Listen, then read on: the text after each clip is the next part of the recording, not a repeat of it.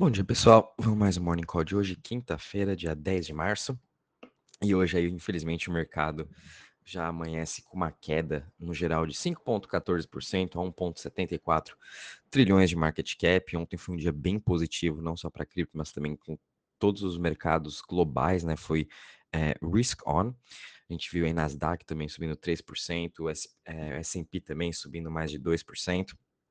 E hoje a gente vê aí uma boa recuperação não só de cripto, mas também de todos os mercados, muito por conta aí uh, das tensões ainda da guerra da Rússia contra a Ucrânia. Hoje também tem é, dados da inflação dos Estados Unidos, a, a perspectiva né, que vem aí em 7,9%, já é batendo mais um novo recorde de inflação nos Estados Unidos, e a gente sabe que essa inflação vai continuar subindo não só nos Estados Unidos, mas também no mundo todo, né?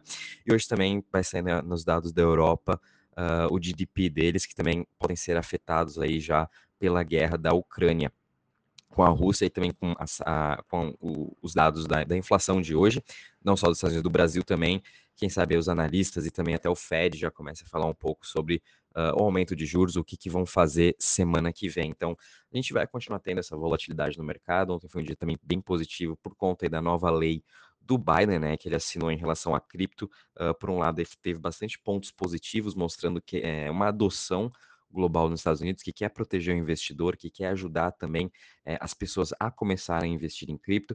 E também achei uma parte legal por parte é, falando da diversificação e para trazer é, para uma forma de você englobar todo mundo dentro dessas novas leis. Então, o mercado gostou bastante e hoje aí é, devolvendo um pouco dos seus lucros, né? O Bitcoin chegou a bater quase nos 45 mil, chegou para os 42,465, é, agora está uh, caindo 7% a 39.221. Sua dominância também continua aqui em queda em 42,63. Ontem sua dominância chegou a bater quase perto dos 43,5%. A gente está vendo aí bastante pessoas comprando Bitcoin, né? E por conta disso, a dominância vem subindo. Quem sabe aí possa até voltar próximo aos 50%. Vamos estar tá acompanhando. Ethereum caindo também 6% a 2.595, BNB caindo 4,87% a 877 a 377 dólares, perdão. Ripple também caindo 2,74% a 0,73, Luna caindo 1,53% a 95,74. Luna renovou ontem a sua máxima histórica, chegou a bater 104,58 dólares e agora aí trabalhando com essa queda de 1,53%, e também Luna é uma das únicas top 100 criptos, né, que estão aí positivas no ano, subindo quase 4%. Cardano caindo 5,29% a 0,80%, Solana caindo 7,51% a 82,72% e a VAX caindo 7,43% a 73,32 dólares. Em relação às maiores altas, a gente está vendo aqui que ICX subindo 40% a 0,93 centavos, Waves subindo em 24,5% a 27,30, OMG subindo 11,74% a 4,42 e Torchain subindo em 6,14% a 4,89. Em relação às maiores quedas, a gente está vendo aqui Monero, uma das principais criptos também de privacidade, caindo 13% a 172 dólares. Logo em seguida tem Phantom, é, ainda aí pela, muito pela especulação da saída do André Cronier, todo o seu ecossistema continua um pouco frágil, né? Como eu comentei com vocês no domingo. Então aí tá caindo 10% hoje a 1,26, seguida de Anchor Protocol caindo 9,70% a 3,82 e The Graph GRT caindo 9,40%. Em relação aos setores, hoje todos eles estão aqui trabalhando numa queda. O setor que está menos caindo é o setor de Centralized Exchange, caindo 4,43%, seguido das DEX, caindo 5,60%, e Smart Contract, caindo 5,77%. Em relação ao Crypto Fear Index, estamos aqui em 28 pontos, o mercado todo continua é, ainda assim com medo, né? Tem toda essa volatilidade, qualquer notícia aí vai afetar sim o mercado, qualquer notícia positiva vai subir, qualquer notícia um pouquinho negativa já vai fazer cair de novo. É, então tá bem difícil também da gente pegar um uptrend muito bom, né? Mas, enfim, as criptos estão voltando, estão ainda trabalhando nas mesmas regiões aí de um mês, dois meses atrás.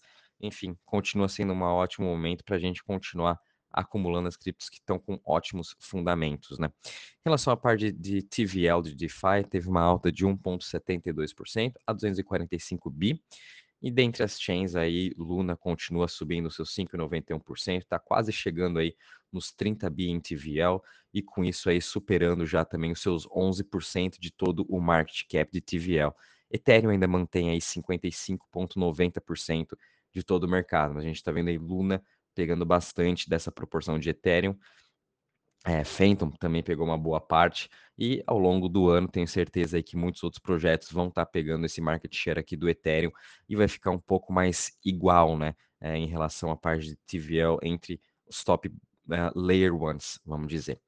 Uh, bom, em relação ao mercado no geral, pessoal, a gente teve ótimas notícias ontem, né? Como eu comentei aí da nova lei imposta pelo Biden, também saiu Dubai, é, também é, nessa parte da regulamentação ser bastante crypto-friendly, querendo trazer também todos os seus investimentos para cripto. A gente sabe que Dubai já tinha falado que eles querem ser o hub de cripto, querem que todas as empresas estejam lá de, uh, de programação, né? Chamar a atenção de todo mundo para ser o principal hub. Tanto é que a Binance tá lá com eles e quem sabe eles também estão se ajudando nessa parte de regulamentação.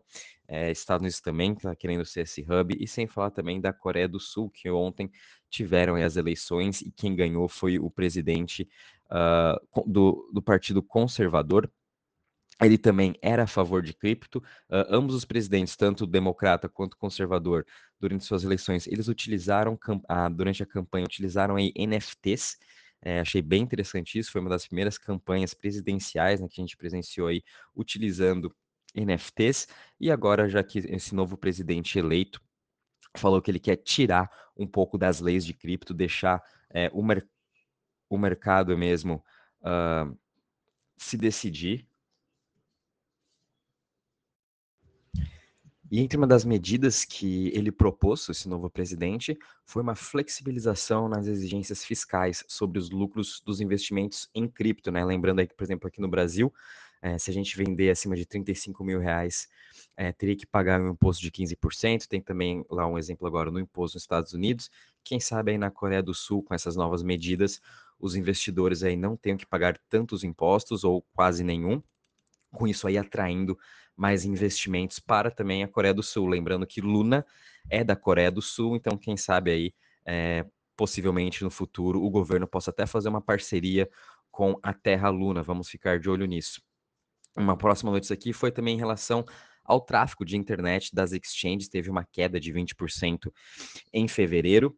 Muito disso também é devido aí ao mercado, né? O mercado não está nada favorável, é, tanto para novos investidores quanto para quem já está no mercado, né? E desde o ano passado, há dois anos, é, a gente está realmente aí numa queda, então isso não atrai muitos investidores, e aí, é, possivelmente dessa, dessa queda de tráfego da internet aí nos sites das exchanges, né? Lembrando que o maior pico foi lá em abril de 2021.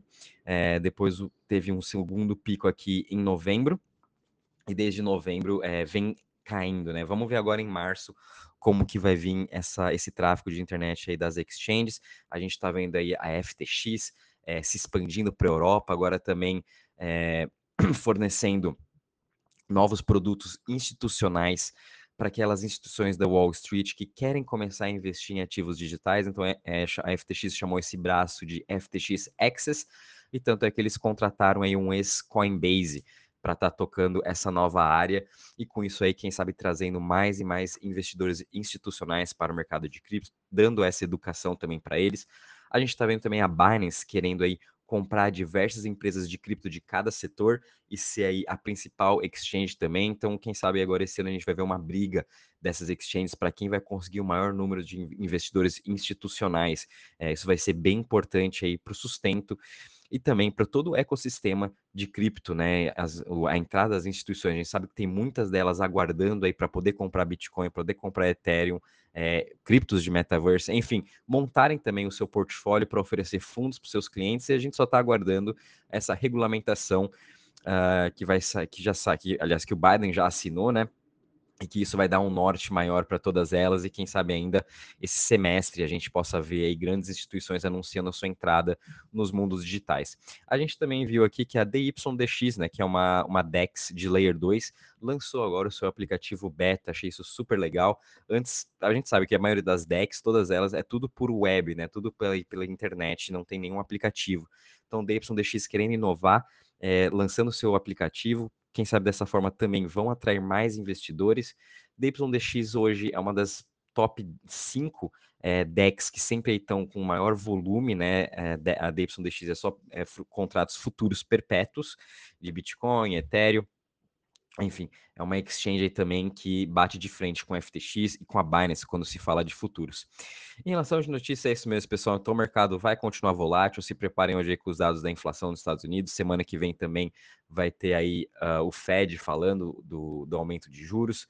Uh, então, provavelmente até lá vamos ter sim ainda muita volatilidade. Pode ser que hoje tenha caído. É, assim que abrir o mercado americano, dependendo dos dados da inflação, do que, que o, o, o governo também falar, possa ver que mude o, esse tom e volte a subir. Enfim, é, essa volatilidade a gente ainda vai continuar vendo nas próximas semanas. Qualquer novidade, aviso vocês. Um bom dia e bons trades a todos.